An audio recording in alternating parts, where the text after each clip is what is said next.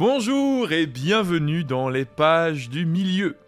Je suis encore et toujours, comme d'habitude, avec mon cher ami Julien. Bonjour Cyril et, joyeux anniversaire. Et joyeux anniversaire Julien. Ah oui, c'est vrai, on est né le même jour. J'avais presque oublié. Et d'ailleurs, on avait reçu un, message d'une auditrice qui nous l'avait déjà souhaité il y a deux semaines de cela en avance. Comment savait-elle bah, euh, de, notre FAQ, on l'avait déjà annoncé. Ah. Voilà. Comme ça, vous savez, on enregistre aujourd'hui mardi 28 mars. Et donc, euh, aujourd'hui est le jour de notre 111e, 127e anniversaire. 27e anniversaire. Joyeux anniversaire, les gars. Bonjour FX. Nous sommes donc avec aussi FX. Ça va bien, FX Ça va, très bien. C'est pas mon anniversaire, moi, malheureusement. Mais... Ah, bientôt, bientôt. Quand on sera dans le, troisième livre, on y sera. C'est vrai. Pour Minas Tirith. Bon voilà, nous, espérons que vous allez tous bien. Nous, on va très bien. On vous rappelle qu'on a ouvert un Tipeee, comme d'habitude. Vous pouvez toujours aller le, le, le visiter. On remercie évidemment nos généreux tipeurs. Et aussi, n'oubliez pas de noter les épisodes quand vous les avez écoutés sur les différentes plateformes. Si vous y pensez, ça nous aide grandement. Alors, la semaine dernière, nous avions laissé nos deux hobbits farceurs, j'ai nommé Merry et Pipin, s'engouffrer dans la forêt de Fangorn, tandis que derrière eux se déroulaient les derniers instants d'un affrontement à sens unique entre la troupe d'Urukai et d'Orc qui les avait enlevés, et une certaine cavalerie du Rohan menée par un seigneur, et pas des moindres, appelé Éomer. Merry et Pipin avaient pu reprendre quelques forces en mangeant un peu de lambasse et encore un peu de lambasse, et avaient donc décidé de se réfugier dans ces bois sombres et mystérieux. Aujourd'hui, nous allons traverser une forêt ancestrale emplie d'une magie et d'une aura toute particulière et inquiétante. Nous allons aussi assister au réveil d'une force endormie et peut-être même au départ en guerre d'une espèce qui jusqu'ici n'avait jamais décidé de prendre part au combat des hommes et des elfes. Mais qui et quoi va pouvoir changer un caractère, parfois enraciné bien profondément? Nous allons le découvrir tout de suite. Chapitre 4 Sylvebarbe Alors que l'affrontement entre Rohirrim et Orc touche à sa fin, les hobbits s'enfoncent dans la forêt de Fangorn à toute vitesse en suivant le cours d'eau qui la traverse tout en se dirigeant vers les montagnes. À mesure de leur progression, leur crainte des orques s'estompe et leur allure se ralentit. Il fait de plus en plus sombre, la cime des arbres ne laissant passer presque aucune lumière, et puis, l'air se fait rare, ils se sentent étouffés. Ils s'arrêtent pour boire avidement l'eau rafraîchissante de la rivière et restent un moment assis ensemble au bord de la rivière sur une souche d'arbre, à agiter dans le courant leurs pieds et leurs jambes endolories, tout en scrutant du regard les arbres qui se dressaient silencieux autour d'eux en rangs innombrables. Après quelques minutes, Pipin brise le lourd silence qui les entoure. J'espère que tu ne nous as pas déjà perdus. On peut au moins suivre le cours de cette rivière, l'entaluve ou je ne sais quoi, et ressortir par où nous sommes venus.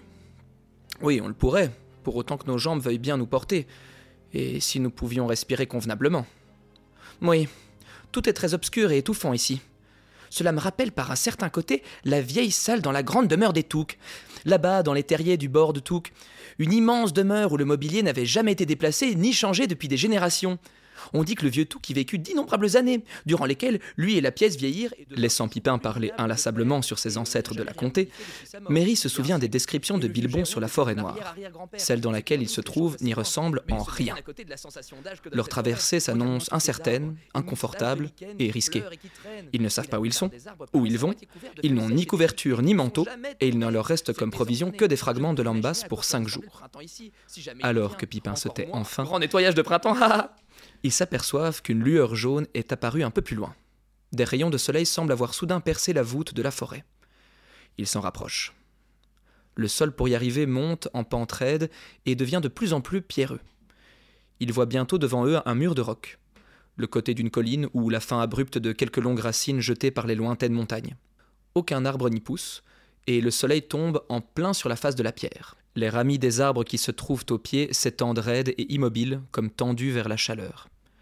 L'air est bien plus respirable ici, et ils s'y sentent tout de suite mieux. Sur la face du mur de pierre se trouve une sorte d'escalier, probablement naturel et façonné par l'usure du temps. Évoluant jusqu'à la cime des arbres, il est possible d'y monter et peut-être de se repérer au milieu de cette gigantesque forêt. Ils escaladent le rocher et arrivent au bord de la corniche. Prenant un grand bol d'air frais, ils réalisent qu'ils n'ont pénétré que de quelques kilomètres dans la forêt. Ah, le vent tourne, Pipin. Il fait frais ici. Oui, mais je crains que ce ne soit qu'un rayon passager et que tout ne redevienne gris. Oh, quel dommage. Cette vieille forêt semblait si différente au soleil. J'ai presque eu l'impression d'aimer cet endroit. Presque eu l'impression d'aimer la forêt Voilà qui est bien bon de votre part, Boarum. Retournez-vous que je regarde un peu vos visages. J'ai presque l'impression que vous m'êtes tous les deux antipathiques. Mais pas de jugement hâtif. Retournez-vous. Alors qu'une voix étrange venait de prononcer ces mots, une grande main noueuse se posa sur leurs épaules et les souleva du sol. Ils se trouvent alors regarder une figure des plus extraordinaires. Sa forme est semblable à celle d'un homme, presque d'un troll, d'au moins 4 mètres de haut, robuste, avec une haute tête et presque pas de cou.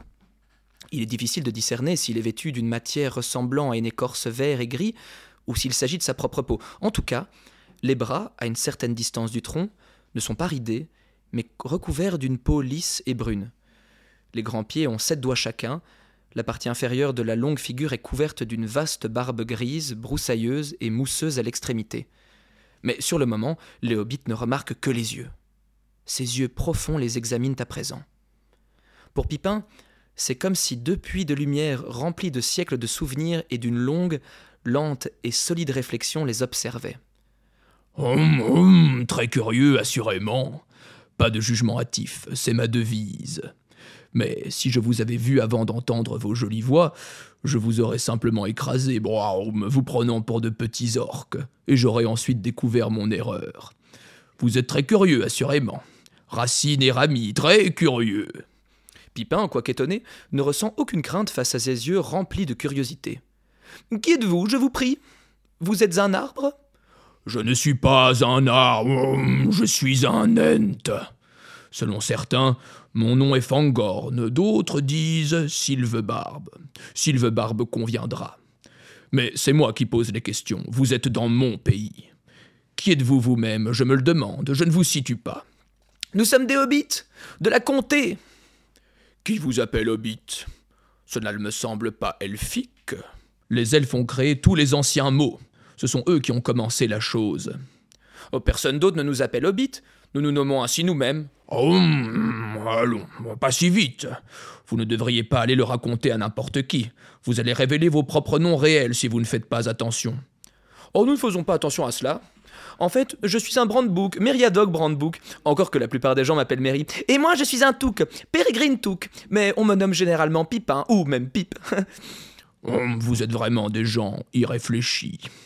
Votre confiance m'honore, mais vous ne devriez pas être trop franc tout de suite. Il y a Ent et Ent. Vous savez, où il y a des Ent et des choses qui ressemblent aux Ent, mais qui n'en sont pas, pour ainsi dire. Je vous appellerai Mary et Pipin, s'il vous plaît. Ce sont de jolis noms. Moi, je ne vais pas encore vous donner le mien, ce serait un peu long. Cela prend beaucoup de temps pour dire quelque chose en vieil entique. Et nous ne disons jamais rien, à moins que cela ne vaille la peine de prendre beaucoup de temps. Mais maintenant, qu'est-ce qui se passe? Que faites-vous dans tout cela? Qu'est-ce que Gandalf peut bien avoir en tête Que mijote Saruman J'aime avoir des nouvelles, mais pas trop vite à présent. Il se passe beaucoup de choses, et même si nous essayons d'aller vite, ce serait long à raconter. Mais vous nous avez dit de ne pas être irréfléchis. Devrions-nous vous dire quoi que ce soit dès maintenant? Serait-il impertinent de vous demander ce que vous allez faire de nous et de quel côté vous êtes? Et avez-vous connu Gandalf? Oui, je le connais.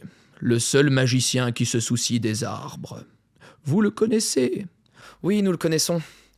C'était un grand ami, et il était notre guide. Alors je peux répondre à votre question. Je ne suis d'aucun côté, car personne n'est du mien. Mais nos chemins peuvent peut-être coïncider pour un temps. Vous parlez de maître Gandalf comme s'il faisait partie d'une histoire terminée. Oui, l'histoire se poursuit, mais je crains que Gandalf n'en soit tombé. Sylvebarbe s'arrête, le regard longuement fixé sur les hobbits. Si vous le désiriez, nous vous en dirions davantage. Pourriez-vous d'abord nous reposer à terre? Asseyons-nous et bavardons au soleil tant qu'il y en a. Le soleil s'obscurcit, en effet, partons d'ici. Je vous amène dans ma demeure, au cœur de la forêt. C'est loin parce que c'est. Voyez-vous, nous avons perdu tout ce que nous avions et. Nous mourrons de faim. Oh, euh, vous n'avez pas à vous inquiéter de cela. Je peux vous donner une liqueur qui vous maintiendra vert et en état de croissance pour une longue, longue durée. Et si nous décidions de nous séparer, je peux vous déposer hors de mon pays en n'importe quel lieu de votre choix. Allons-y, partons. Tenant les hobbits avec douceur mais fermeté, chacun dans le creux d'un bras, Sylvebarbe leva d'abord un grand pied, puis l'autre, et descend de marche en marche la corniche pour finir par atteindre le sol de la forêt. Il part aussitôt chargé de ses deux nouveaux compagnons et s'enfonce dans la forêt. Durant tout le temps qu'il marche, il se parle à lui-même en une longue coulée de sons harmonieux. Nombreux arbres semblent endormis, mais d'autres frémissent au passage de Sylvebarbe. Hormis les bruits de pas du géant de bois et de ses marmonnements, tout est calme autour d'eux. Puis-je vous demander quelque chose, Sylvebarbe, je vous prie? Pourquoi Céléborn nous a-t-il mis en garde contre votre forêt? Les gens ont eu des malheurs par ici.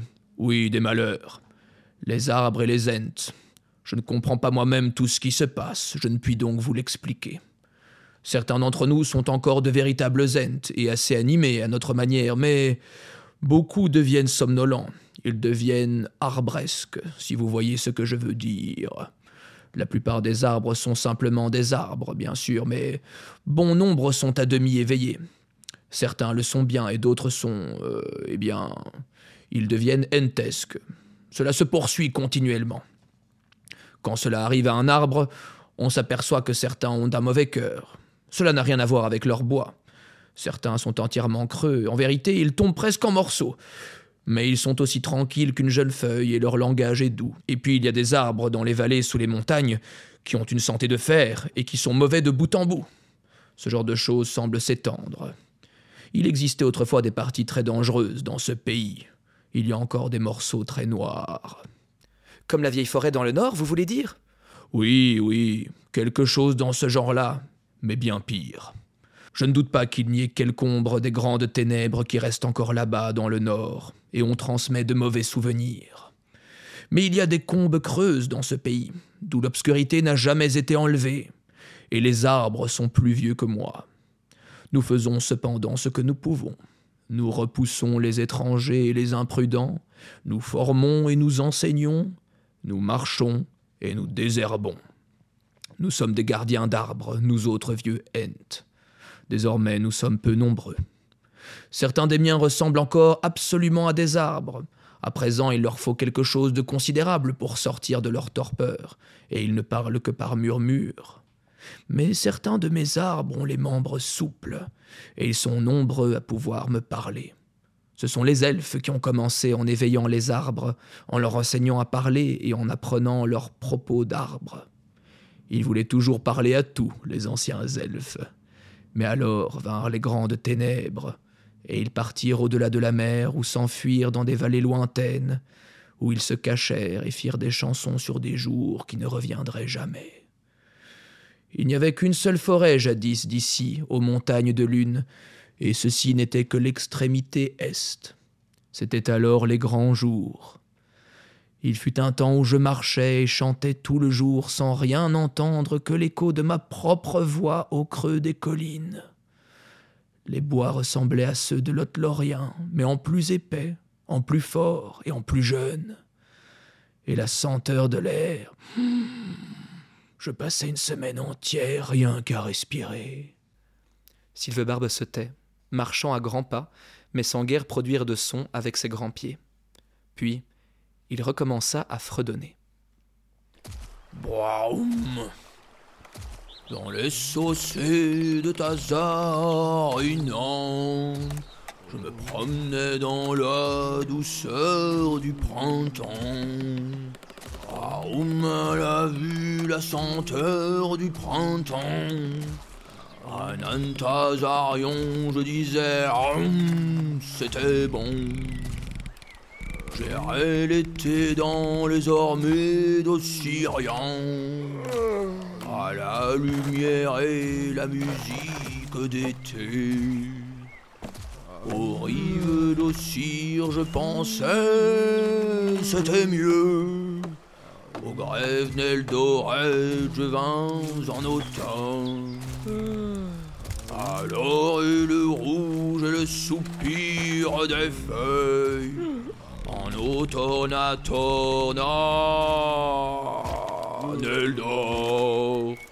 Cela surpassait mon désir jusqu'au pain. Des hautes terres de Tornion je vins. En hiver à le vent et la blancheur et les branches noires de l'hiver sur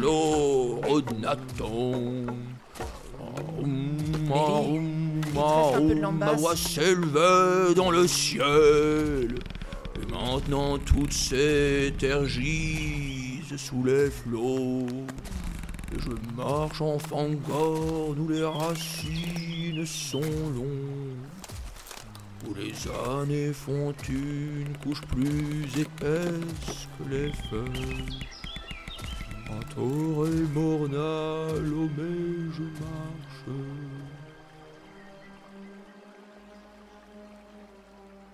Il arrête là sa chanson et poursuit son chemin à grands pas, et dans toute la forêt, aussi loin que porte l'oreille, ne s'élève pas un son.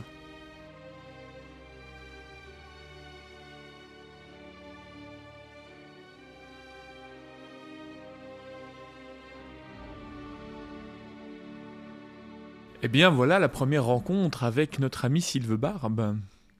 Alors beaucoup de choses qui sont dites dans ce chapitre, euh, parce que je voulais un peu parler de la forêt de Fangorn, euh, mais c'est vrai que là, Sylvebarbe, on explique une grande partie. Finalement, on ne sait pas grand-chose de cette forêt, c'est assez mystérieux, mais ce qu'on sait, et ce que tu viens de dire Julien, ce qui est vrai, c'est qu'effectivement, c'est le reste d'une forêt qui était absolument gigantesque à l'origine des temps, qui recouvrait même le Beleriand, donc euh, à l'ouest Ah du oui, Terre du Milieu.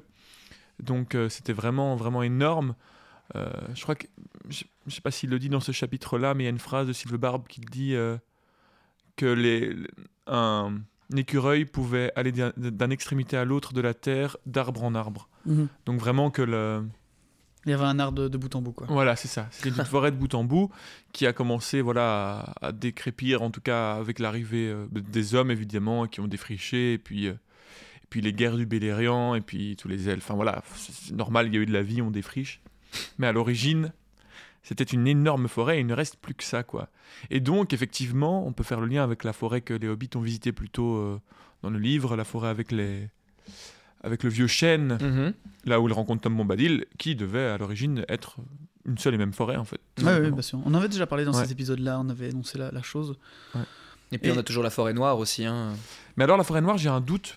Qui est elle peuplée de, de créatures euh, plutôt sombres, vu qu'il y a Dol Guldur qui s'y J'ai un trouve. doute qu'elle en fasse partie parce qu'il est dit que la forêt euh, donc la, de Fangorn recouvrait tous les Riador, mais les Riador est à l'ouest de la forêt noire. Et là, Sylvebarbe vient de dire, il dit dans ce chapitre-ci que là où il se trouve, c'était l'extrémité est de la forêt, Mm. jadis. Donc je pense qu'elle s'arrêtait là. Et je pense que Fang- euh, la forêt noire, qui est donc encore à l'est, elle était une autre forêt. ouais, c'est possible. Par contre, ne- il a dit que ça ressemblait fort à la Lothlorien. Est-ce que c'était lié à la coup Sûrement. hein. À mon Lothlorien avis. qui est un euh, peu plus haut, c'est ça? Oui, c'est ça, qui est au nord. Donc, euh, à mon avis, euh, à mon avis, elle devait s'arrêter au, au niveau de la chaîne de montagne, quoi. Ah, C'est le moment de sortir vos cartes et, et de regarder en même Ouais. temps que nous pour Mais ne pas fait, vous perdre. En fait, a- en a- j'en suis même sûr. Elle Il y a s'arrêtait avant Landuin, euh, exactement. Landuin, euh, fait C'est ça. probablement la départ. Et, et je viens de m'en de m'en souvenir, j'ai lu quelque chose qui disait que euh, elle s'arrêtait à Landuin. En Voilà. fait. Donc c'était tout le Beleriand, les Riador, elle s'arrêtait à Landuin, et donc la forêt noire qui est encore à l'est de Landuin, elle c'était une autre forêt. Ça n'a jamais été la même. Euh, voilà. Mais donc intéressant, et intéressant aussi à noter que c'est quelque chose que j'avais complètement oublié et que j'ai réappris en relisant ce chapitre, c'est que Fangorn, c'est le nom de Sylvebarbe en fait. C'est son nom. euh, Mhm. c'est son nom. euh, pas elfe, elfe c'est Sylvebarbe, mais c'est. C'est le nom. Ou alors c'est le nom elfe, Fangorn justement Et Sylvebarbe c'est un nom plus commun Sylvebarbe, ce serait le nom. Sylve- en Sylvebarbe, c'est le nom commun. Ouais. En Euh, commune, donc oui. Oui, ça- et- et Fangorn, c'est le nom elfique. Ouais, c'est ça, Fangorn, Les- le nom d'Ent, l'appellation Ent, c'est c'est comme ça que les, les ont appelés les, le peuple du Rohan. Ok, Eux ne s'appellent pas en tant que tel, en tant que Ent. ok, ok. Et ils ont des noms particulièrement longs. Oui, oui. Qui en fait, euh, le, le nom d'un Ent euh, est censé euh, raconter toute sa vie. Donc c'est le simple fait de se présenter, comme on peut le voir dans les films, euh, c'est pas juste une blague. Le fait que ça prend énormément de temps. C'est comme si pour se présenter ou se saluer, il devait euh, Ah oui, ok. dé- dénouer et, et délier toute l'histoire de la personne devant Ah. eux pour pouvoir la saluer, C'est ce incroyable. qui prend énormément de temps. Et euh, du coup, ils ont été créés par Ilúvatar, euh, mais à la suggestion de Yavanna, donc les Ents. Euh, et du coup, parce qu'on parlait, euh, je suppose, des elfes qui ont parlé pour euh, qui Ah ont oui. parlé donc aux arbres pour les réveiller. Je suppose que c'est aux arbres et pas aux ents quoi. Parce que les ents ont bel et bien été créés par Yavanna, ça j'avais, enfin ça Ah ouais c'est- quelque chose que je savais.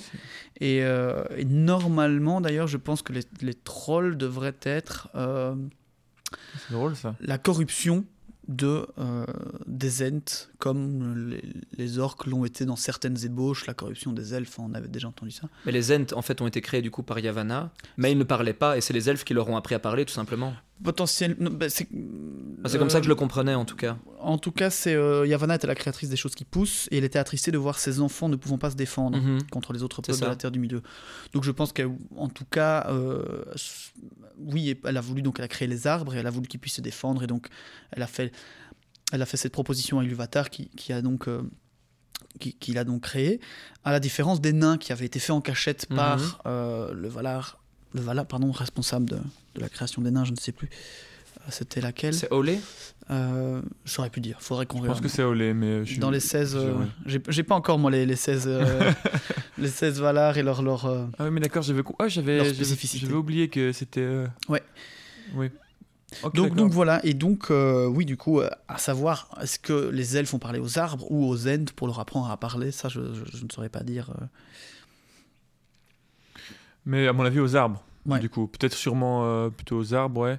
Ou en tout cas, ils ont appris leur langue. Ils ont appris elfique leur langue aux, Ents Ents. pour pouvoir communiquer À avec mon eux. avis, les Ents avaient leur langage à c'est eux, ça. et puis euh, les elfes, on leur a appris à parler euh, leur Ils- langue. D'ailleurs, les Ents sont particulièrement euh, friands de la langue Quenya.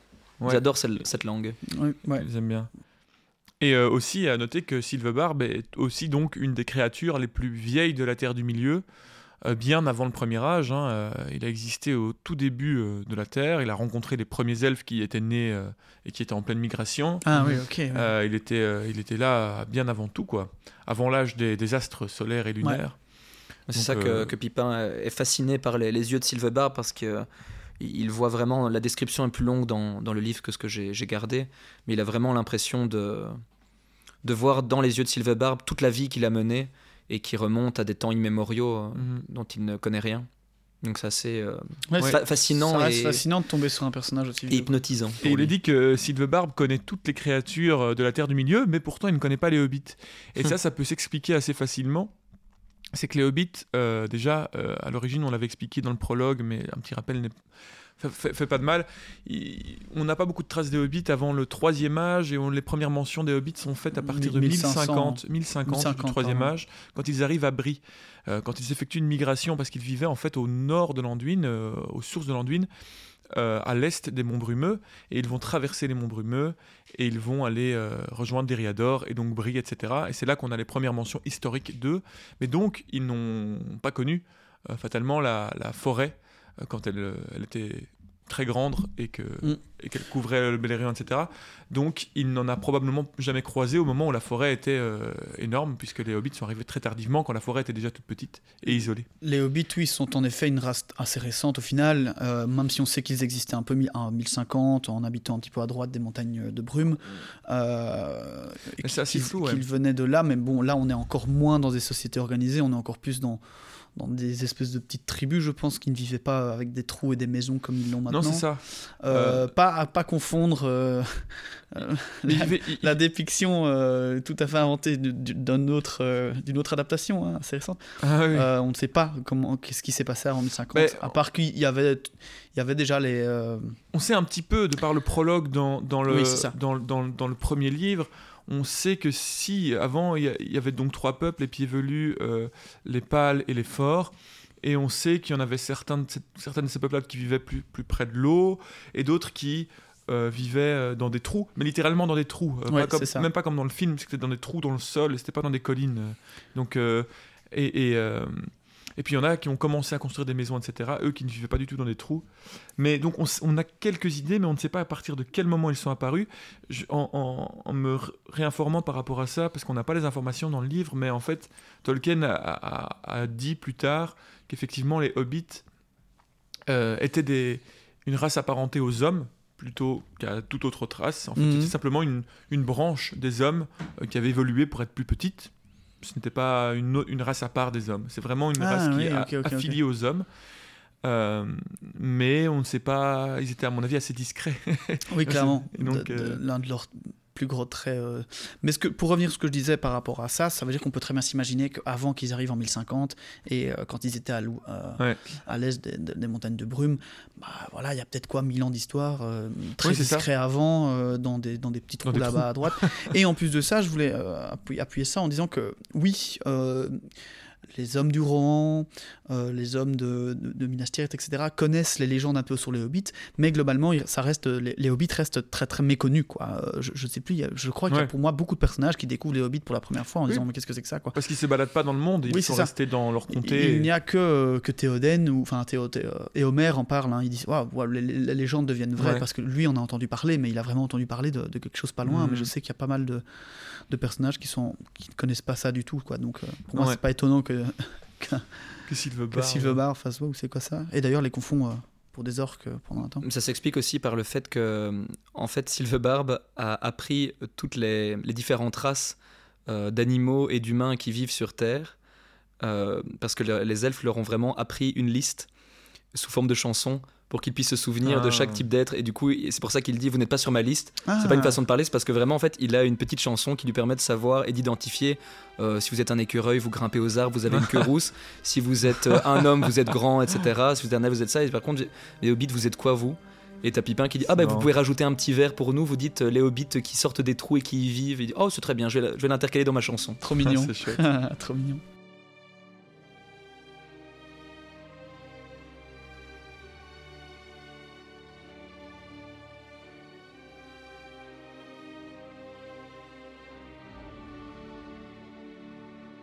Le jour baisse et le crépuscule s'enroule autour des fûts des arbres. Les hobbits voient s'élever devant eux un pays sombre et escarpé.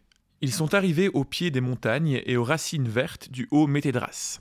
Au flanc de la colline, l'Antaluve s'élance tumultueuse. À droite du cours d'eau s'élève une longue pente couverte d'herbe, à présent grise dans la pénombre. Aucun arbre n'y pousse, et elle donne sur le ciel. Là-haut, des étoiles scintillent déjà. Sylvebarbe gravit la pente à grandes enjambées, sans guère ralentir le pas. Soudain, les hobbits voient se dessiner devant eux une large ouverture. Deux grands arbres se tenant à cet endroit s'ouvrent en surélevant leurs branches, et toutes leurs feuilles frémissent et bruissent. Derrière ce portail d'arbres se trouve un vaste espace plat, tel le plancher d'une grande salle creusée à même la colline. Les murs de chaque côté s'élèvent graduellement jusqu'à une hauteur de 50 pieds au plus, et le long de chaque mur se dresse une rangée d'arbres qui, eux aussi, gagnent en majesté à mesure que l'Ent avance. Tout au fond, la paroi rocheuse est à pic, mais sa base a été évidée en une sorte d'alcôve peu profonde. C'est la seule toiture de la salle, hormis les branches des arbres qui, vers la partie arrière, ombragent tout l'espace, laissant une large allée découverte au milieu. Un petit ruisseau s'échappe des sources d'en haut et, s'écartant du grand cours d'eau, coule sur la face abrupte du rocher avec un doux tintement. Ces gouttes argentées tombent devant l'alcôve en un fin rideau. L'eau est récupérée dans une vasque de pierre creusée dans le sol entre les arbres, puis elle s'en déverse et ruisselle en bordure de l'allée pour aller rejoindre l'Antaluve dans son voyage à travers la forêt. Sylvebarbe annonce qu'ils sont arrivés. Il explique qu'il les a portés sur environ 70 000 foulées d'Ent. Il ignore ce que cela représente pour les hobbits, et il annonce qu'ils logeront à cet endroit pour la nuit. Il dépose sur l'herbe entre les rangées d'arbres et les hobbits le suivent vers la grande arche. Il remarque alors que ses genoux se plient à peine tandis qu'il marche, mais que ses jambes s'ouvrent en longues foulées. Ses grands orteils se plantent dans le sol avant toute autre partie de son pied. Sylvebarbe se tient un moment sous la pluie de la chute, respirant profondément, puis il se met à rire et passe à l'intérieur. Là, il y a une grande table de pierre, mais pas de chaise. À l'intérieur de l'alcôve, il fait très sombre. Sylvebarbe prend alors deux grands vaisseaux et les dépose sur la table. Ils semblent remplis d'eau, mais lorsqu'il place ses mains au-dessus, ils se mettent aussitôt à luire. Le premier est d'un éclat doré, l'autre d'une riche lueur verte. Le mélange de lumière éclaire l'alcôve, comme un soleil d'été à travers une voûte de jeunes feuilles. Les hobbits remarquent alors que les arbres de la cour ont aussi commencé à luire. Faiblement au début, mais avec une ardeur croissante, jusqu'à ce que chaque feuille soit bordée de lumière, verte pour certaines, dorée pour d'autres, ou encore d'un rouge cuivré, tandis que leurs fûts ressemblent à des colonnes sculptées dans du roc lumineux. Encore une fois, c'est euh, encore une fois, une nouvelle fois, ces héros qui arrivent dans un endroit qui est considéré comme euh, chaleureux et magnifique. Et tu faisais euh, déjà les références la dernière fois. À chaque fois, il y a ces notions de lumière, de chaleur Mm, mm, euh, mm. qui sont données euh, par Tolkien. C'est toujours, euh, toujours par là qu'il va donner cette impression de. Bah, de... De cosiness, Oui, euh, je voulais dire, euh, comment on dit, euh, un endroit qui est confortable. euh, chaleureux. Chaleureux, ouais, c'est Ouais. ouais, c'est ça. Il va donner ce côté chaleureux à, à ses descriptions. Bah, C'est important de les multiplier, ces descriptions d'endroits chaleureux, surtout vu les endroits que vont traverser nos héros Mm, par la mm, suite, parce qu'on Ouais. commence à approcher des... Surtout pour Frodon et Sam, qui eux vont vraiment avoir le chemin le plus, le plus ténébreux. Mm. Quand ils vont se retrouver dans l'antre d'Arachne et puis au Mordor, ils vont avoir très froid et ils vont pas voir grand-chose. Ouais. Non, c'est sûr. Donc Oui, ça va leur manquer, ça. Ce n'est jamais que des petites lueurs d'espoir euh, dans, dans Ouais. les trajets de froid euh, et, et compliqués qu'ils ont pu faire avec. euh, Enfin, eux, notamment avec euh, la compagnie Ouais. de, de Rocaille. Ouais, c'est clair, le, le- le constat est grand. Mais en tout cas, on peut euh, noter un certain talent euh, de Tolkien pour ses descriptions que je trouve toujours assez euh, précises et Mhm. euh, envoûtantes. Moi, j'aime bien.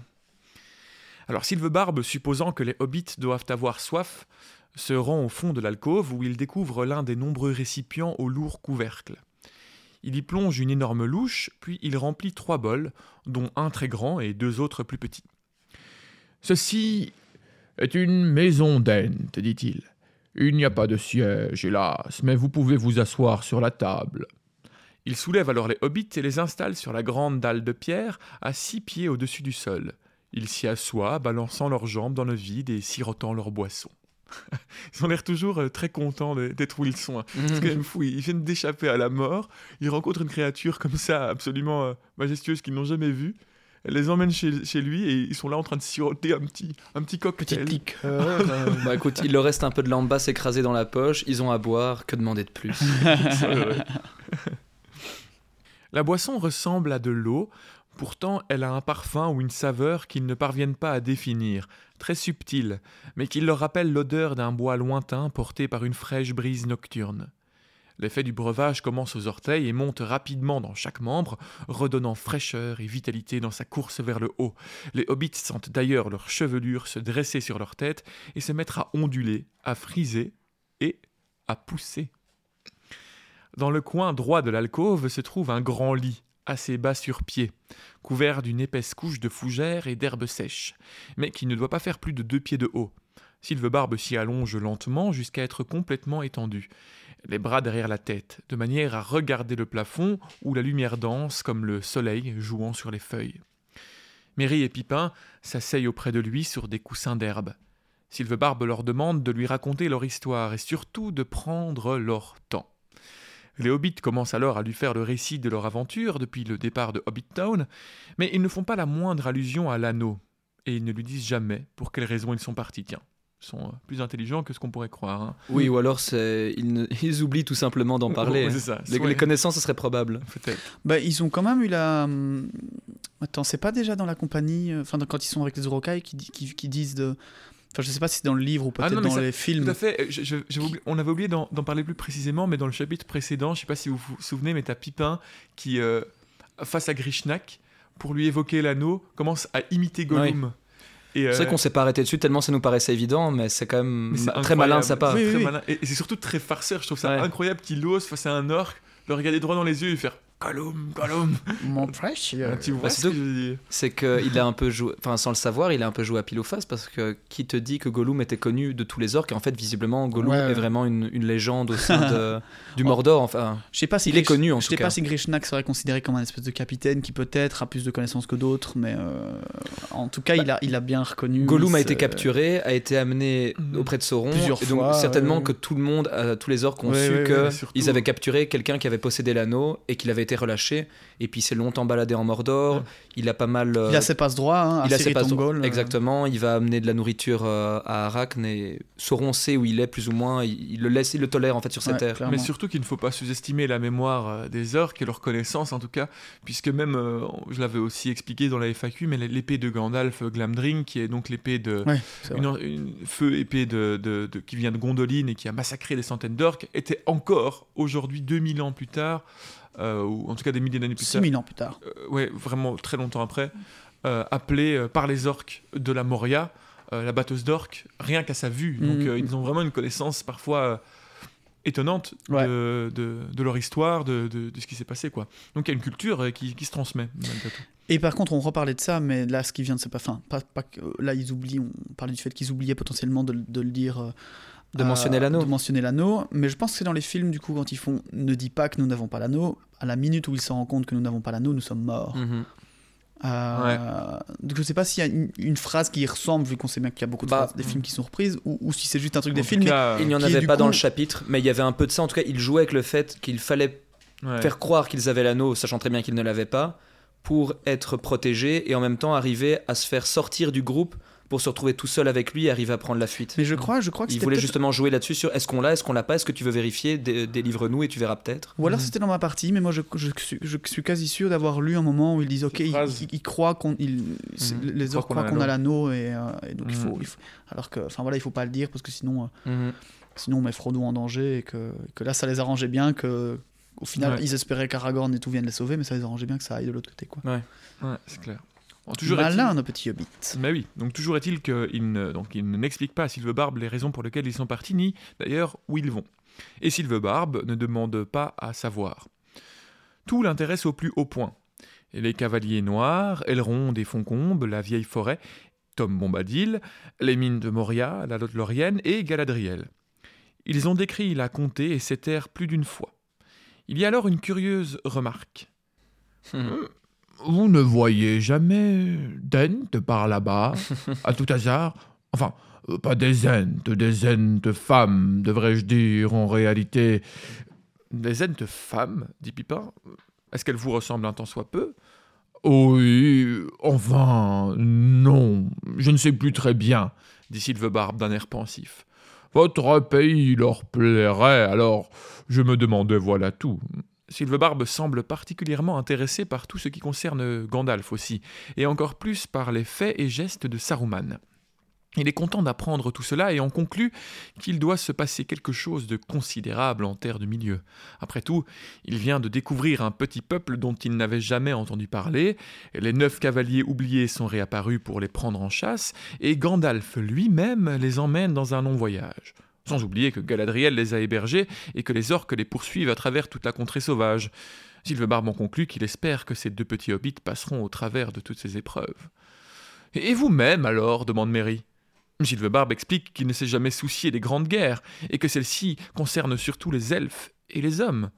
Car personne n'est véritablement de mon côté, je suis véritablement du côté de personne, si vous voyez ce que je veux dire. Personne ne se soucie des bois comme je m'en soucie, pas même les elfes de nos jours. Il ajoute à cela qu'il avait plus d'affection pour les elfes que pour les autres. Après tout, c'était eux qui les avaient sortis de leur mutisme, hmm, il y a fort longtemps, et c'est un don immense que Sylvebarbe ne peut oublier. Donc voilà, ici il confirme quand même que c'est les elfes qui l'ont donné cette- au moins cette capacité précise du, du langage. Ben, je relisais juste avant, quand on, quand on parlait de ça, euh, que l'entique existait malgré tout, qui était juste une langue très longue, et, etc., mais que les elfes leur avaient appris l'elfique. Euh, donc, euh, je pense qu'il y a... à mon avis, Ils pouvaient communiquer entre eux et entre arbres, c'est peut-être encore des mais pas contradictions avec les euh, autres. Peut- peut-être de, de Tolkien aussi, hein, là derrière. Peut-être qu'il a revenu là-dessus par la suite en expliquant plus profondément l'histoire des Ents. En tout cas, toujours est-il que là, dans ce chapitre, Sylvebarbe explique, parle de mutisme. Ouais. Mais est-ce que ce serait pas un mutisme par rapport aux autres espèces? Enfin, soit. On Moi, peut je pense faire que- des liens comme ça, ouais. ouais. Parce qu'il était mis dans ce qu'on avait lu, le petit. euh, Parce que j'ai rapidement lu euh, au Ouais. niveau du wiki qu'ils ils avaient quand même la langue eltique qui, je suppose, Mhm. existait avant. Quoi. Mais Bah, bon, pour Qui- essayer de rendre cohérent tout ça, je pense que ouais, c'est plus logique à penser, quoi. ouais. À mon avis, l'entique, ça peut aussi être juste une langue qui se parle entre, tu vois, quand- entre lui et les arbres. Mhm. Quoi. Comme Quand des passe, informations il se qui passent- Roum et oui, Ouais. ça. Comme pour des champignons en fait qui arrivent à comme du mycélium, tu vois, qui peut arriver à répandre son information. euh, Non, mais ça me pose la question qu'est-ce que tu peux Est-ce que c'est une langue qui peut se traduire, tu vois? Et donc, ça- Ouais. si, si c'est vraiment impossible de traduire cette langue des arbres, ben, alors on peut dire qu'ils étaient muets par rapport Ouais, à tous les Mhm. autres, quoi. Enfin bon, soit. Ils ont pas les théories. euh, on fera un épisode spécial sur la langue antique. mais, On pourrait faire un épisode où on parle en antique. Oh. Un épisode Allons-y, de on y va. 18 heures. Mais les gens vont penser que c'est Spotify qui déconne.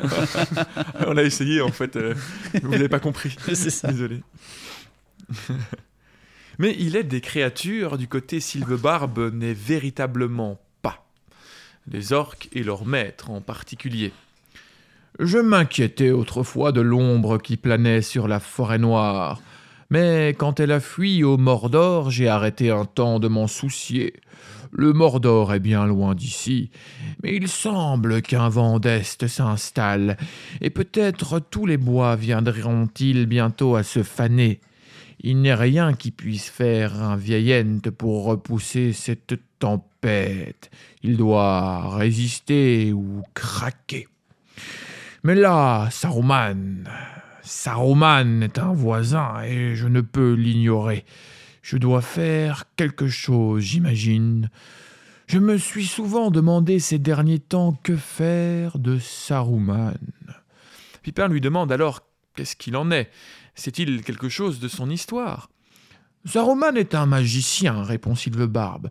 Je ne saurais vous en dire davantage. Je ne connais pas l'histoire des magiciens. Ils sont apparus après l'arrivée des grands navires ayant traversé la mer, mais je n'ai jamais pu vérifier s'ils sont venus sur les navires. Saruman était compté parmi les grands de cet ordre, il me semble. Il a cessé de parcourir les terres et de s'occuper des affaires des hommes et des elfes il y a quelque temps de cela. Vous diriez que c'était il y a très longtemps. Il s'est installé à Isengard. Il fut choisi pour diriger le Conseil blanc, mais ça n'a pas trop bien marché. Je me demande à présent si, même alors, Saruman n'était pas en train de se tourner vers le mal. En tout cas, à cette époque, il n'embêtait pas ses voisins. J'avais coutume de lui parler. Il fut un temps où il se promenait souvent dans mes bois. Il était poli alors, demandant toujours ma permission. Il était toujours avide d'écouter. Je lui dis bien des choses qu'il n'aurait jamais découvertes par lui-même, mais il ne me rendit jamais l'appareil. Je n'ai pas souvenir qu'il ne m'ait jamais confié quoi que ce soit. Il devenait toujours plus fermé. Son visage, comme je m'en rappelle il y a maintes et maintes journées que je ne l'ai vu, devint comme un mur de pierre troué de deux fenêtres, des fenêtres à volets fermées de l'intérieur. Barbe continue son raisonnement. Il pense qu'il commence à comprendre ce que Saruman fabrique. Il a l'impression qu'il veut devenir une puissance, qui ne se soucie plus de ce qui pousse, que c'est devenu un traître infâme et noir, selon ses mots. Il s'est lié avec des êtres ignobles, avec des orques, et pire encore, il leur a fait subir quelque chose de dangereux, car ces soldats d'Isangar ressemblent davantage à des hommes mauvais. Les orques ne peuvent pas endurer le soleil d'habitude, mais eux le peuvent, même s'ils le détestent. Serait-ce des hommes qu'il a modifiés Ou a-t-il mélangé la race des orques à celle des hommes? Depuis quelque temps, les orques se sont mis à oser traverser la forêt de Fangorn. Saruman en est responsable. Durant des années, il avait fouillé les coins et recoins et y avait découvert tous les secrets. Les orques abattaient maintenant des arbres près des frontières, de bons arbres. Parfois, ils les coupaient et les laissaient pourrir sur place, simple méchanceté d'orques. La plupart étaient tronçonnés et emportés pour alimenter le feu d'Ortanque, la tour d'Isangar. Un panaché de fumée s'élevait toujours au-dessus, d'ailleurs, d'Isangar, de nos jours. Nombre de ces arbres étaient autrefois des amis de Sylvebarbe, qu'il avait connus depuis la noix ou le gland. Euh, Sylvebarbe s'en veut. Il a été oisif. Il faut maintenant que ça cesse. Il se redresse alors d'un mouvement brusque et se lève de son lit. Il tape sur la table avec force. Les vases de lumière tremblent et lancent des jets de flammes. Je vais y mettre un terme, s'écrie-t-il, et vous allez venir avec moi. Vous pourriez être en mesure de m'aider. Ce faisant, vous aiderez aussi vos amis, car si personne n'arrête Saruman, le Rohan et le Gondor auront un adversaire derrière eux aussi bien que devant. Nos chemins mènent au même endroit. À Isengard Il s'avance à grands pas jusqu'à l'arche et se tient quelque temps sur le rideau de pluie du ruisseau. Il reprend ses esprits et annonce qu'il s'est trop échauffé. Il regagne alors son lit et se recouche pour retomber dans le silence. Au bout d'un moment, les hobbits l'entendent murmurer, il semble compter sur ses doigts. Il compte en fait le nombre restant des premiers Ents qui arpentaient les bois avant l'obscurité. Trois. Il en reste désormais trois. Lui-même, Fangorn, de son vrai nom, Finglas et Fladrif, appelé aussi Bouclefeuille et Porude. Mais Barbe n'a pas beaucoup d'espoir pour que ces derniers leur viennent en aide. En effet, Bouclefeuille est devenu somnolent, presque arborescent, pourrait-on dire. Il est d'ailleurs couvert d'une abondante chevelure de feuilles maintenant. Il avait coutume de se réveiller pendant l'hiver, mais ces dernières années, il est resté trop somnolent pour aller bien loin, même en cette saison. Porude, lui, habite sur les versants montagneux à l'ouest d'Isangar, mais Il a été blessé par les orques, et bon nombre des siens et de ses bergers d'arbres ont été massacrés et détruits. Il s'est réfugié sur les hauteurs, parmi les bouleaux, et il refuse de descendre. Mais Sylvebarbe n'a pas perdu tout espoir pour autant. Il pense bien pouvoir rassembler un nombre convenable de jeunes gens si, du moins, il arrive à les réveiller. Quel dommage que nous soyons si peu nombreux, conclut-il. Pipin s'étonne que les Ents soient si peu nombreux aussi. Il demande à Sylvebarbe s'il y a eu des décès massifs, mais Sylvebarbe rétorque qu'aucun arbre n'est mort de l'intérieur. Certains sont bien tombés sous le coup de la mauvaise fortune, mais plus encore sont devenus arborescents. Les Ents n'ont jamais été très nombreux, et leur nombre n'a jamais augmenté. Il n'y a pas eu d'entiges, d'enfants Ents, depuis un grand nombre d'années. C'est que vous voyez, nous avons perdu les Ents femmes, dit Sylvebarbe. Mais comme c'est triste, dit Pipin, comment se fait-il qu'elles soient toutes mortes? Elles ne sont pas mortes, dit Sylvebarbe. Je n'ai jamais dit cela. Nous les avons perdues, et je dis, nous les avons perdues, et nous ne pouvons les retrouver. Il soupire. Oh, je croyais que la plupart des gens savaient cela. La quête des Ents pour retrouver les Ents femmes a été chantée par les elfes comme par les hommes de la forêt noire au Gondor. Ces chants ne peuvent être complètement oubliés. Mary lui demande alors de lui en dire plus, ou de leur chanter une de ses chansons. Sylvebarbe accepte de leur expliquer, mais ce sera le dernier sujet de conversation pour ce soir. Il commence alors en expliquant que c'est une histoire assez étrange et plutôt triste.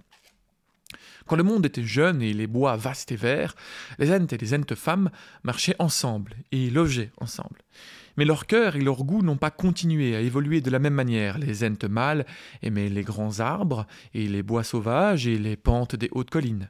Ils buvaient au temps des montagnes et mangeaient uniquement les fruits que les arbres laissaient tomber sur leur route. Ils apprenaient également des elfes et conversaient avec les arbres. Les Entes femmes, elles, se consacraient aux arbustes et aux prés ensoleillés, passer les pieds de la forêt. Elles aimaient la fleur de la pomme sauvage et la cerise au printemps, les herbes vertes des marécages en été et les épis chargés de graines dans les champs d'automne. Elles ne désiraient pas converser avec ces choses, mais elles voulaient que celles-ci les écoutent et qu'elles leur obéissent. Les femmes leur demandaient de pousser selon leur bon vouloir et de porter des feuilles et des fruits à leur satisfaction, car les entes femmes désiraient l'ordre, l'abondance et la paix. Ainsi, les entes femmes cultivèrent des jardins pour y vivre. Les entes mâles ne se rendaient au jardin que rarement, puis quand l'obscurité gagna le nord, les entes femmes franchirent le grand fleuve, et elles plantèrent de nouveaux jardins et élaborèrent de nouveaux champs, et les entes mâles les virent plus rarement. Donc en gros, elles ont passé l'Anduin, elles sont passées plus loin de l'Anduin, de l'autre côté. Elles transmirent leur savoir-faire aux hommes, pour qui les entes mâles restaient une légende. Malheureusement, il y a longtemps, les entes mâles traversèrent l'Anduin jusque dans le pays des entes femelles, mais n'y trouvèrent qu'un désert. Tout était arraché et calciné, car la guerre avait balayé le pays. Mais les entes femmes n'y étaient plus. Longtemps, les entes mâles avaient appelé longuement, ils avaient cherché, mais nulle part, nulle part, ils ne purent les trouver. Donc ça, je l'avais déjà expliqué quand en fait ils étaient passés à côté de ces chambrins, comme on les appelle, ces terres brunes, Mhm. euh, quand ils étaient dans- sur le bateau, quand la compagnie était encore au complet. Ils avaient vu cette- ces terres dévastées, je l'avais expliqué, hein, donc ce sont des terres qui ont été dévastées par euh, Sauron durant la dernière guerre de l'anneau, juste avant qu'il perde son pouvoir. Il avait dévasté ces champs pour retarder, euh, ralentir en tout cas les armées de Gilgalad, précisément. Oui, et par rapport aux, aux femmes aussi, euh, on a, en fait, euh, Tolkien n'a jamais expliqué ce qui leur était arrivé. Lui-même ne voulait pas le savoir, il préférait garder cela comme un mystère, même si dans une de ses lettres qu'on peut lire, il a dit que d'après lui, ce qui s'était certainement produit, c'est qu'elles avaient migré à l'est et qu'elles avaient euh, installé leur petit jardin comme elles le souhaitaient, sauf qu'elles se sont fait toutes décimer et détruire lors de, de la guerre de la dernière alliance, donc juste avant que Sauron euh, ne perde. Donc euh, il n'y en a plus en fait. Elles ont vraiment disparu, ce qui serait malheureux. Mais... Ouais, c'est triste hein, comme histoire. Ce qui rend en fait le discours de Sylvebarbe encore plus tragique parce qu'en fait lui il a encore euh, cet espoir de les retrouver. Et il, le- il le dit. Ah, ça va coïncider avec la, la disparition progressive de la magie dans l'univers euh, de la Terre du Milieu. hein. Ouais. Après la, la fin de la guerre, que les elfes vont partir, les Ents vont euh, soit devenir arabesques, soit vont s'éteindre petit à petit. Mhm. Il restera plus grand. Les magiciens sont partis. Ouais, tout à fait. Ah oui, ça s'appelle carrément The Brown Lands. Ouais, les Donc, terres brunes. Les terres Ouais. brunes, vraiment. c'est, euh, je, je me dis, je vais regarder sur la carte, mais comment est-ce que je vais trouver ça. C'est bien écrit en grand, donc. euh, oh, juste en dessous de. la forêt. euh, De la forêt noire. Ouais. Aujourd'hui, les Entes femmes ne sont plus qu'un souvenir. Les elfes ont composé bien des chants sur la quête des Ents, dont certains ont passé dans la langue des hommes. Sylvebarbe ajoute qu'il croit que les Ents mâles et les Ents femmes finiront par se retrouver. Mais il est présagé qu'une telle chose n'arrivera pas avant que les deux parties n'aient perdu la totalité de ce qu'ils ont aujourd'hui. Mais il se peut bien que cette heure soit enfin venue, car si l'ennemi Sauron a détruit autrefois les jardins, il semble maintenant prêt à faire dépérir tous les bois. Sylvebarbe se rappelle un chant elfique qui en parlait, il se met alors à chanter. Quand le printemps déplie la feuille et fait monter la sève, quand s'illumine le ruisseau et que le temps se lève, quand sur la montagne au grand air les pas se renouvellent, Reviens à moi, reviens à moi, dis que ma terre est belle. Quand est le printemps dans le clos et les grains sur le blé? Quand une floraison de neige embaume le verger. Quand l'averse emplit le terreau d'une senteur nouvelle. Je reste ici et ne viens pas, puisque ma terre est belle. Quand l'été s'étend sur le monde et que midi chatoie, que l'arbre dort sous la ramée et ses rêves déploie. Quand le vent m'arrive de l'ouest et souffle avec chaleur, reviens à moi, reviens et dis que ma terre est meilleure. Quand l'été réchauffe le fruit et fait rougir les rêles, quand la moisson arrive au bourg et quand coule le miel, que le vent m'arrive de l'ouest ou qu'il se tourne ailleurs, je reste ici sous le soleil car ma terre est meilleure. Quand s'abattra le rue d'hiver sur le dos des collines, quand le jour sera dévoré par la nuit assassine, quand de ma terre le vent est soufflera à l'encontre, au loin j'irai en j'irai à ta rencontre. L'hiver venu, le chant conclu, l'obscurité tombée. Brisée sera la branche nue, le labre achevé. Je chercherai et j'attendrai que nous nous retrouvions. Alors nous reprendrons la route et nous y marcherons. Tous deux nous prendrons le chemin qui mène à l'Occident, vers un pays où nous aurons chacun le cœur content. Il est maintenant temps de dormir, et après s'être étonné que les hobbits allaient dormir couchés, Sylvebarbe va se figer sous la pluie. Donc il a un lit, mais il ne dort pas dedans. Merry et Pipin montent sur le lit, et se pelotonnent dans l'herbe et les fougères moelleuses. La couche est fraîche, odorante et chaude. Les lumières s'éteignent et la lueur des arbres passe, mais dehors ils peuvent voir le vieux sylvebarbe planté sous l'arche, immobile, les bras levés au-dessus de la tête. Les brillantes étoiles percent le ciel et font miroiter l'eau qui ruisselle sur ses doigts et sur sa tête, et qui dégoûte, dégoûte comme des milliers de perles d'argent à ses pieds. Prêtant l'oreille au tintement de l'eau, les hobbits s'endorment.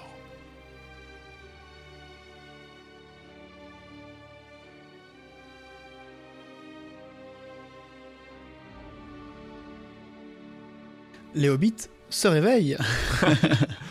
les on, hobbits dirait, se- on dirait une partie, C'est une partie de. Oui, Ouais, c'est de loup-garou. Les hobbits se réveillent à la chaleur du soleil éclairant la grande cour. Quelques nuages subviennent tandis que Merry et Pipin se baignent dans le bassin, alors que Sylvebarbe, lui, reste invisible. Donc euh, Sylvebarbe est couché en fait à ce moment-là, et Ah. quand il ne bouge pas, en fait, on, on- il se perd dans, dans les arbres. Les entendant chanter, il les salua et leur annonce qu'ils allaient boire quelque chose avant d'aller à la chambre des Ents. Le goût corsé et terreux du liquide, versé depuis une jarre de pierre, n'est pas le même que la liqueur de la veille, mais ceci dit, le liquide est fortifiant et nutritif. Les hobbits accompagnent ça avec un peu de lambasse, et ce, plus par envie de manger que par faim. Donc je suppose que l'eau qui a été versée, qui n'est plus la même liqueur que la veille, euh, est finalement assez nourrissante, mais les hobbits ont évidemment besoin de quelque chose de, de dur. Sylvebarbe, lui, fredonne. La chambre des Ents n'est pas un lieu à proprement parler, mais une assemblée, qui n'a d'ailleurs pas eu lieu depuis très longtemps. Mais Barbe, pour les intimes, a reçu assez de réponses de ses pairs pour en faire une. Sylvebarbe porte les hobbits et les emmène à travers les bois. Ils sentent un moment cette sensation d'étouffement qu'ils ont eu la veille, mais cela passe très vite. Tout du long du trajet, Sylvebarbe fredonne. Boum, boum, dara, boum, boum. Et il semble que de temps en temps, un arbre ou quelque chose sous la terre lui répondait. Plus loin, Lent met ses mains en forme de tube et appelle d'un grand Boum hem Et de nombreuses réponses lui reviennent. Les hobbits sont alors upgradés sur les épaules de leur ami arbre. C'est une très bonne compagnie, attention. Et ce dernier recommence son appel plusieurs fois, les réponses étant de plus en plus proches. Ils arrivent ensuite à un arbre semblant impénétrable. Les branches partent directement de la racine et les feuilles sont sombres et luisantes, comme le hou, mais sans épines. En longeant cette barrière naturelle, Sylvebarbe arrive à une étroite entrée. Ils entrent alors dans un vallon aussi rond qu'un bol, gazonné, serti de trois bouleaux blancs. D'autres Ents sont déjà présents. À la surprise des hobbits, ces Ents sont totalement différents de Sylvebarbe. Les Ents étaient aussi différents entre eux qu'un autre arbre l'est d'un autre de même nom, mais qui n'a pas eu la même croissance et la même histoire. Certains sont vieux, barbus et noueux, d'autres semblent être un mélange de différentes espèces, d'autres sont bien découpés à la police. Ils sont déjà deux douzaines sur le gazon alors qu'un nombre semblable est en chemin. Merry et Pipin furent d'abord frappés surtout par la diversité qu'ils voyaient. Une fois rassemblés autour de Sylvebarbe, ils inclinent légèrement la tête et considèrent les invités avec une attention accrue. Et enfin, une lente conversation débute. Pipin suppose que tout se dit en entique et trouve cette langue très agréable. Mais la conversation semble prendre une éternité. Sylvebarbe se rend compte de l'inquiétude de Pipin et lui fait comprendre qu'il s'est pressé. Il lui annonce alors qu'il les a présentés à l'assemblée et qu'ils ont convenu qu'ils n'étaient pas des orques. Ils peuvent maintenant aller se balader dans le vallon, leur indiquant une source un peu plus bas où ils pourraient se rafraîchir. Les deux hobbits s'inclinent profondément avant de s'en aller, ce qui ne manque pas de plaire aux différents Ents. Sur le chemin, les deux hobbits discutent de leur emplacement possible, ne sachant pas où est l'Isangar. Merry pense reconnaître le Métédras, un sommet des montagnes de brume, pour lui, l'Isangar est une sorte d'anneau de roche avec un espace plat à l'intérieur et une île ou un pilier de roche au centre appelé Hortank. Un mur d'enceinte l'entoure et une rivière la traverse. Même s'il trouve les Ents et fatigués, il n'aimerait pas être de l'autre côté si ceux-ci venaient à se réveiller. Ils arrivent enfin à une petite source entourée d'herbes fraîches, agréables sous leurs pieds. Ils boivent un peu de cette eau claire, froide et piquante, avant de s'asseoir sur une pierre moussue. Et là, alors que le murmure des Ents se fait encore entendre, ils sont pris de nostalgie du visage et des voix de leurs compagnons. Après une courte pause dans l'assemblée, Sylvebarbe descend le chemin qui mène à eux. Il leur explique que, même si les choses avancent, il reste à faire. Expliquer les choses à qui il n'a pas pu voir avant l'assemblée ou ceux qui sont généralement loin de l'Isangar. Mais la prise de décision est souvent plus courte que la récapitulation chez les Ents. Il leur faudra malgré tout encore deux jours. À ce moment-là, il leur présente alors Bregalad, un jeune Ent possédant une maison non loin d'ici. Ayant déjà pris sa décision, il ne doit pas rester. Sylvebarbe repart sur ses pas alors que Bregalad et les hobbits se toisent solennellement un instant. Il a sur les bras et jambes une police luisante et peut se courber comme un arbre élancé dans le vent. Vif Sorbier, de son nom de langue commune, les invite à aller se balader. Vif riait souvent. Il riait quand le soleil sortait de derrière un nuage, il riait quand il rencontrait un ruisseau ou une source, il se penchait alors et s'aspergeait d'eau ses pieds et sa tête. Il riait parfois à quelques sons ou murmures dans les arbres.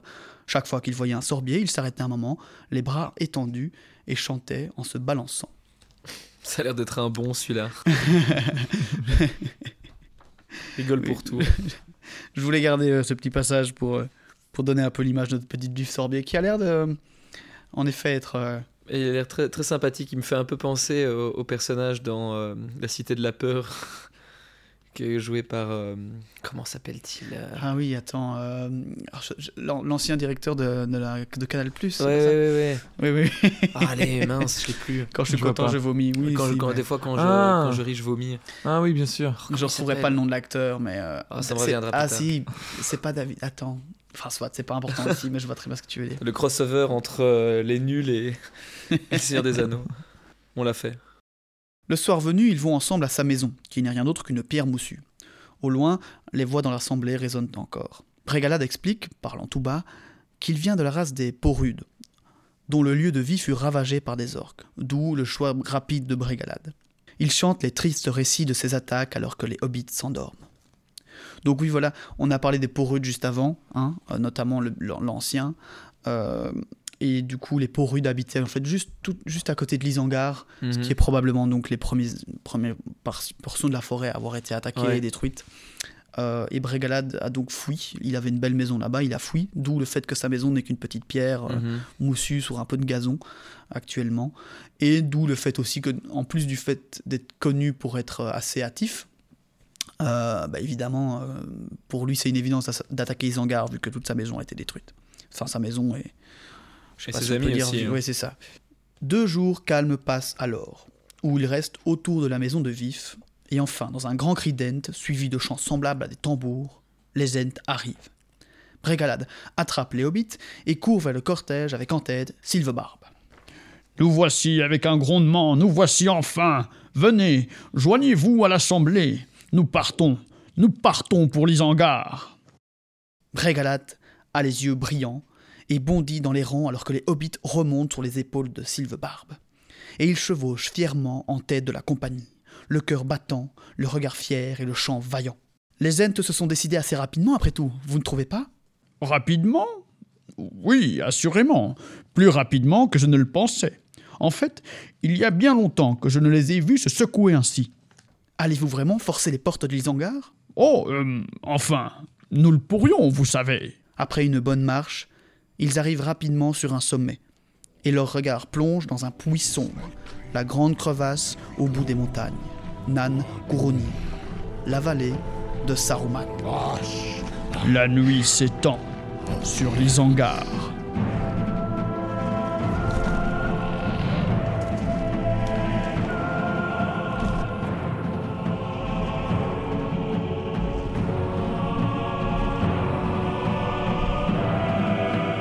dernière marche des Ents. Eh bien, eh Et bien, c'est là allez, que ouais. se finit notre chapitre sur un, un, un suspense, comment on appelle ça Un cliffhanger. Un cliffhanger euh, d'une attaque, euh, une attaque sur... euh, C'est fou comme ce chapitre, c'est le plus long, je pense, de- des trois livres, et pourtant, ça va tellement plus vite leur prise de décision pour aller en Isengard Ouais. que dans le film. Ouais, ouais, C'est assez euh, Voilà. Julien, c'est passé.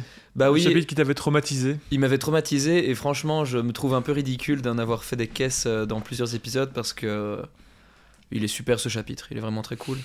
Euh, bah, le fait de le, par- de le parcourir pour le podcast, c'est déjà une autre Ouais, manière de le voir et je l'ai déjà traversé deux trois fois avant. Mais ouais, en fait, il est. J'ai vraiment beaucoup apprécié ce chapitre, un peu comme le chapitre que j'avais en tête par... sur la vieille forêt. En fait, j'ai un problème avec les forêts. En fait, j'ai Ouais. un souci avec les forêts dans, dans les livres. Celui-là aussi, je ne m'avais pas laissé un bon souvenir et pourtant, il était très agréable. Et celui-ci, j'ai vraiment apprécié. J'avais oublié en fait que Sylvain Barbe racontait énormément de choses sur l'univers et je n'avais que retenu le fait qu'il durait longtemps et les chansons aussi. Mais en fait, euh, non, il est très intéressant, passionnant. Et euh, ouais, il y a plein de petites choses qui, qui permettent d'accrocher encore plus aux personnages et, et de les, les apprécier encore plus. Bah oui, j'avais dit hein, que le fait, le fait de le décortiquer ici pour l'épisode, ça, ça allait d'office nous, nous le faire passer beaucoup mieux. Mais par contre, on a regardé avec Cyril, euh, euh, c'est vrai que c'est le plus gros, euh, c'est le plus gros chapitre du livre. Oui. Et bah, je peux comprendre aussi, je pense, enfin j'essaie de me trouver un peu des raisons pourquoi toi, et notamment moi, Mhm. peut-être à moindre coût, mais j'ai aussi été un petit peu, euh, voilà, enfin j'ai un peu souffert de, de- de ce chapitre. Je crois que voilà, c'est juste, en fait, passer autant de temps sur la même chose. On, on a quand même quoi, je sais pas, dans le livre, ça doit faire une quarantaine de pages ça. euh, qui sont en fait sur le même endroit, alors que Mhm. bah, d'habitude, euh, même quand on est au même endroit, on bouge peut-être beaucoup plus. Tu sais, dans, quand on est à- à- dans la Lost Lorienne, on est à l'entrée de la Lothlorien, puis on a un nouveau personnage qui arrive, puis on arrive dans la cité, puis on rencontre Cal- Celeborn et Galadriel. Donc évidemment, même si on est au même endroit pendant un ou deux chapitres, il y a beaucoup de choses qui se passent. Quoi. C'est un peu une pause, hein, ce chapitre-ci, euh, depuis tout ce qui s'est passé récemment. Ouais. Entre la chute de Gandalf, euh, cer- certes en Lothlorien, on a pu un peu se calmer, mais on a découvert de nouveaux personnages.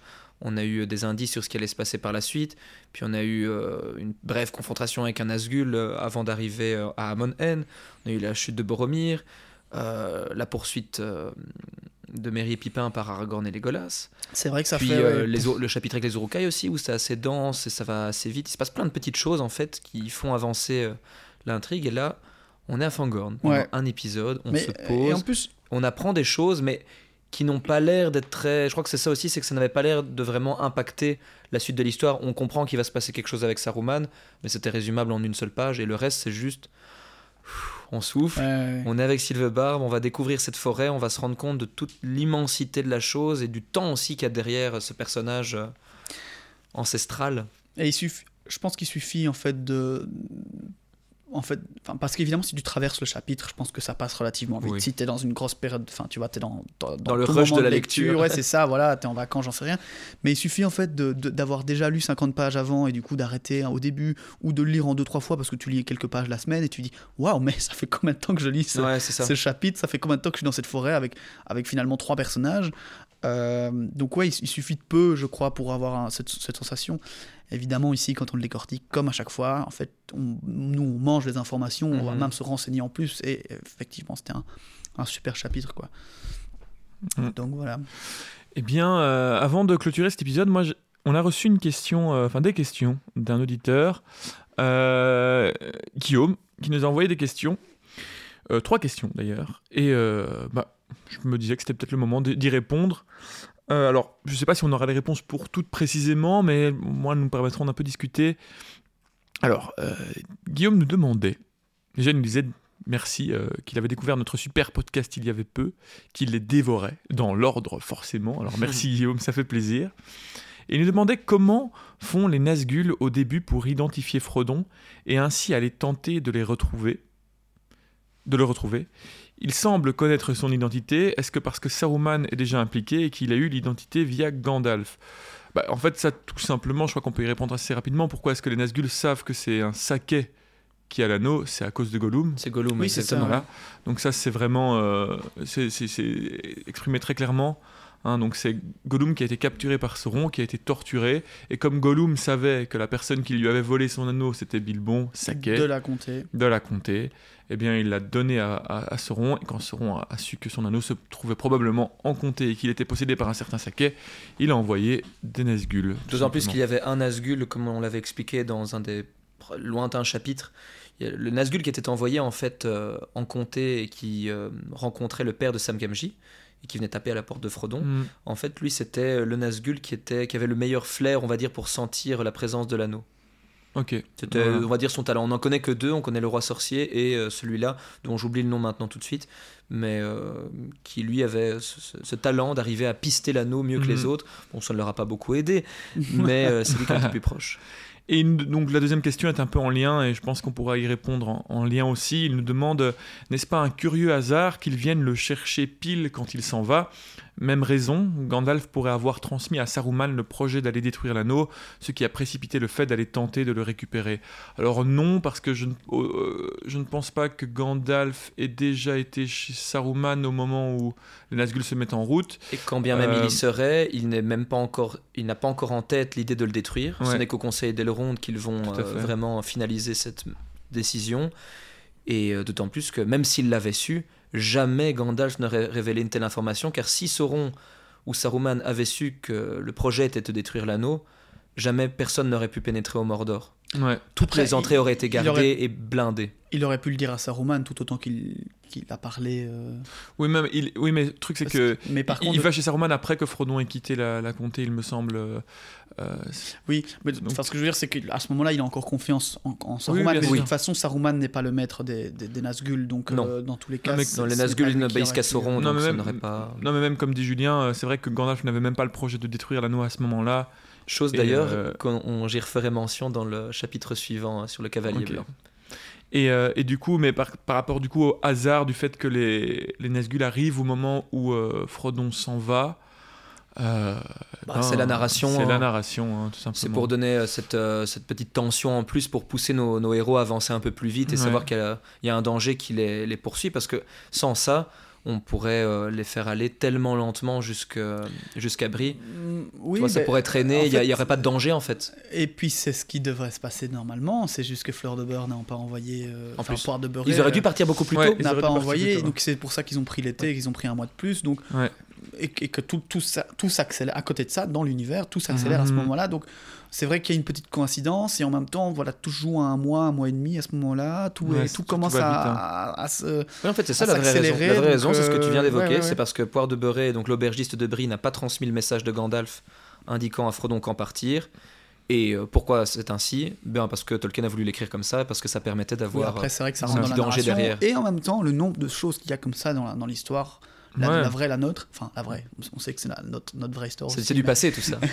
mais que le nombre de fois où l'histoire Ouais, est passée à, coïncidence. à- à un doigt de, de se Ouais. planter, euh, notamment la guerre 40-45 est, est remplie d'anecdotes dans le genre, donc bon bah voilà, Mhm. moi je trouve que je trouve que ça, Voilà. ça fonctionne. quoi. Mais Donc il n'y a pas de raison particulière en tout cas euh, Guillaume par rapport à ça et euh, pour euh, donc Gandalf n'a jamais trahi. rappeler donc c'est c'est donc Gollum qui a donné euh, la position de potentielle de l'anneau à, à Sauron.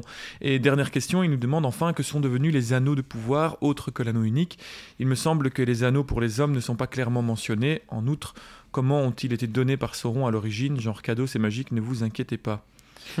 Alors, Ben alors à la base c'était plus ou moins ça, Ouais, dans tous les cas, c'était cadeau c'est magique, ne vous inquiétez pas. Oui, c'était surtout, ne vous inquiétez pas, c'est prenez-les parce que vous allez devenir encore plus puissant, encore moins mortel, plus, plus illustre et euh, vous allez, euh, vos, vos noms vont rester gravés dans la mémoire. Et au final, c'est tout l'inverse qui s'est passé. Ouais, ouais, ouais. Ils ont sombré euh, sous son, son joug et on n'a plus le nom. On ne sait plus qui étaient ces rois, avec qui a été, avec- à qui avait été donné pardon, ces anneaux on de sait pouvoir. qu'il y a genre deux numénoréens ou trois, un oriental, euh, voilà pour les hommes en tout cas. Mais on ne connaît pas pour leur, les elfes, euh, on leur sait, nom hein, exact. qui les a Ouais, ouais. reçus. Alors bah, déjà aussi, bah, pour faire un petit récap, pour les elfes on sait qu'ils les a reçus et on sait qu'ils ont été forgés euh, différemment même s'ils sont liés Ouais, à à la l'anneau. fin. Donc, euh, et Et qu'ils plus ont dans la présence de Sauron. Et pas dans la présence de, de Sauron, enfin c'est ça que je voulais dire par différemment. Et, que, et du coup, ils ont leur pouvoir à eux. Et il reste donc les 9 anneaux humains et les 7 anneaux nains.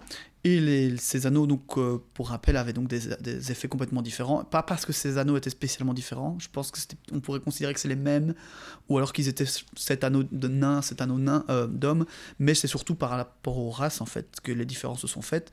Et les nains, notamment, en fait, les effets ont été plutôt euh, de les rendre cupides euh, et avares, jusqu'à jusqu'à généralement les rendre fous. Et plus égocentrés Et, euh, aussi, ils se sont refermés sur eux-mêmes. Ouais, euh, voilà. En tout cas, les rois, et donc qui ont Mhm. emmené leur peuple avec euh, dans, dans- dans cette espèce de, de, de descente aux enfers, entre gros guillemets.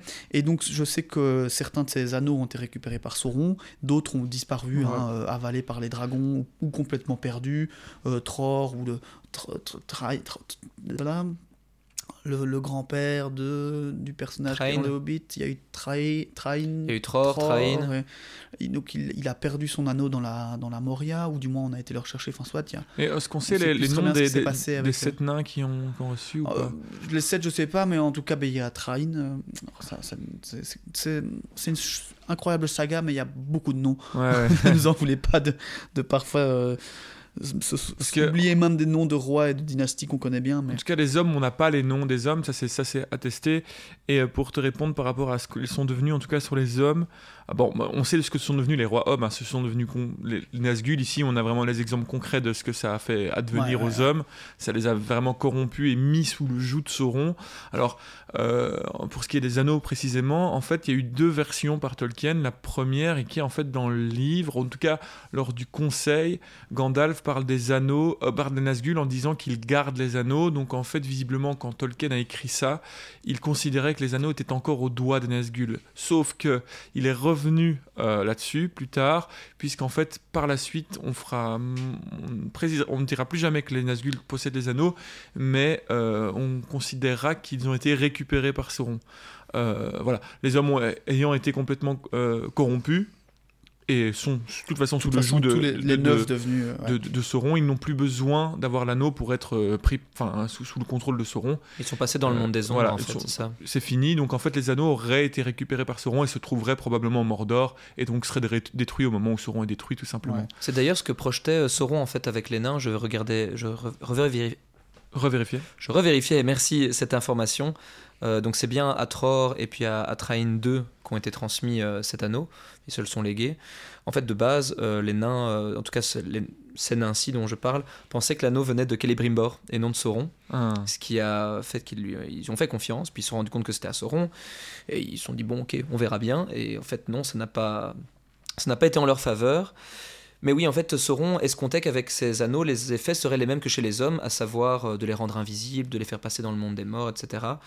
Et euh, de les, les mettre sous leur joug. Mais en fait, le- les nains sont beaucoup plus résistants Ouais, que les hommes, Mhm. euh, déjà par leur longévité, comme on le sait, mais aussi euh, aux effets de l'anneau. Et donc, comme tu disais, ça n'a fait que renforcer leur cupidité. Et ils n'ont pas été dans le monde des ombres comme les hommes qui sont devenus des Nazgûl. Ils ont juste sombré euh, dans leur cupidité. Et, ça, folie. ça a, assez, euh, ça a contrecarré les plans de Sauron qui pensaient pouvoir dominer le peuple euh, des nains, ce qui leur aurait aidé dans sa guerre et dans sa domination du monde.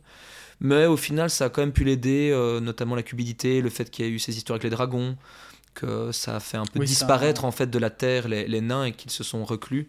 Ça, ça enlevait, on va dire, euh, potentiellement un adversaire euh, Mhm. du plateau pour mais lui. euh, donc pour euh, voilà désolé pour cette réponse un peu décousue mais on, on réfléchit en parlant mais donc pour résumer donc Sauron a construit ses anneaux d'abord en, en la présence des elfes hein. il les a il les a construits avec avec Celebrimbor. avec Celebrimbor où en fait il était à ce moment-là il avait une forme d'elfe très beau magnifique et séducteur et il les a construits avec lui. Il a pu donc insuffler dans les anneaux nains et hommes une énorme partie de son pouvoir. C'est pour ça que ceux-là ont un pouvoir si grand et qu'il a un contrôle si grand sur eux.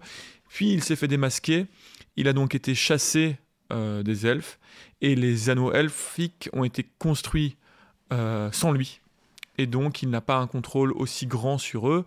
Euh, les Anonins ont été donnés à un nain qui n'ont pas pu, qui étaient trop résistants pour tomber dans le monde des ombres. Euh, quels sont devenus les anneaux? Ben, On ne sait pas tellement. Ils ont été Perdu dans les profondeurs, détru- Voilà. enfin détruit non, En mais tout cas, gardés cupidement par, à mon avis, Ouais. des nains et donc cachés ou peut-être détruits par des dragons, qui sait qui peut- Ouais. Oui, mais il est dit qu'il en a récupéré quelques-uns, donc il y a vraiment un peu Voilà. de tout, quoi. Mais on, sait- on ne sait pas précisément. Euh, et pour les hommes, ben, c'est devenu- devenus les Nazgûl et les neuf anneaux hommes ben, sont, probablement, sont probablement retournés dans la possession de Sauron. Et puis il a forgé l'anneau unique pour les dominer tous, même ceux des elfes Ouais. qui n'avaient pas, Ouais, auxquels il n'avait pas participé Mais du coup, à il la arrive forge. quand même à avoir un moins grand. Il n'arrive pas à avoir le même contrôle sur celui des elfes malgré son anneau à. C'est pour ça que s'il récupérait son anneau, son anneau, pardon, je vais y arriver aujourd'hui, il aurait quand même le contrôle sur les elfes, car euh, là maintenant ce serait c'est jackpot quoi, là c'est bon. Ouais. Voilà, en tout cas, euh, merci pour tes questions. N'hésitez pas, euh, n'hésitez pas à nous, nous poser euh, d'autres questions euh, par mail ou sur Instagram si vous y pensez. On fera un plaisir d'en parler lors des prochaines émissions. Et alors, petite mention euh, spéciale aussi pour euh, Yulen, qui nous avait précisé que ça se prononçait comme Yulen, qui euh, nous avait aussi envoyé plusieurs mails pour faire des remarques. Et dernièrement, il me faisait une remarque voilà, qui, qu'il disait, parce qu'on disait lors du conseil d'Elrond que Boromir n'aurait pas dû aller à Foncombe puisque c'est Faramir qui avait les visions et donc il avait été envoyé pour protéger son frère, etc. Mais Yuna nous faisait remarquer qu'en fait Boromir avait quand même eu une fois une vision, malgré le fait que c'est Faramir qui avait la plupart des visions. Boromir vrai, en il avait. il l'a même eu en premier, je Ouais, pense. et donc il était au, au final aussi légitime. Voilà, il voulait nous, nous, nous ravoir un peu là-dessus. euh. Mais tu as, tout à fait raison, Yolan, euh, c'est une vraie précision. Donc euh, voilà, finalement, euh, voilà, Boromir, euh, Boromir euh, est aussi légitime d'y aller. Euh, en tout cas, voilà, nous arrivons donc à la fin de cet épisode. Comme je le rappelle, n'hésitez pas à nous envoyer d'autres questions comme ça si vous voulez qu'on en discute lors des épisodes. N'hésitez pas à nous laisser une note sur les réseaux sociaux, à nous suivre sur Instagram ou Facebook, à vous abonner sur les, sur les plateformes de, de podcast et à nous noter. En tout cas, on espère À manger 5 fruits et légumes euh, par jour et boire euh, 2 litres d'eau Et pas trop sucré, litre Voilà. Et un peu de lambasse aussi. et un peu de lambasse. Et un peu de liqueur. En tout cas, un grand merci pour votre fidélité, pour tous les messages qu'on reçoit qui nous font vraiment plaisir. Euh, merci à tous ceux qui nous écoutent tous les jours, qui nous disent qu'ils lisent les livres euh, et puis qui nous écoutent, c'est vraiment super pour nous. Qui attendent le lundi matin pour écouter dans le trajet, le- pour ou aller le- euh, au travail ou aller à l'école. Ou le Merci au papa de Cyril et à sa famille pour tout son. Oui, c'est vrai, on avait dit qu'on ferait une dédicace à ton papa. Ah bah voilà. Merci pour le compresseur. En tout cas, voilà, merci à tout le monde, à tous les auditeurs et auditrices. Et euh, ben, on espère vous retrouver la semaine prochaine. On retrouvera nos fameux héros Gimli Aragorn et Legolas pour une nouvelle aventure. Et, et, Et, et, et, et, et, et, un mystérieux cavalier blanc. Un certain, peut-être Saruman, qui- qui sait, je ne sais pas. Je sais pas, on sait pas. En tout cas, passez une excellente semaine. Euh, Je sais pas. Encore un joyeux anniversaire, Julien. Merci, encore un joyeux Et, anniversaire, euh, Cyril. Et à la semaine prochaine. Moi je sais pas. À la semaine prochaine. Allez, ciao ciao.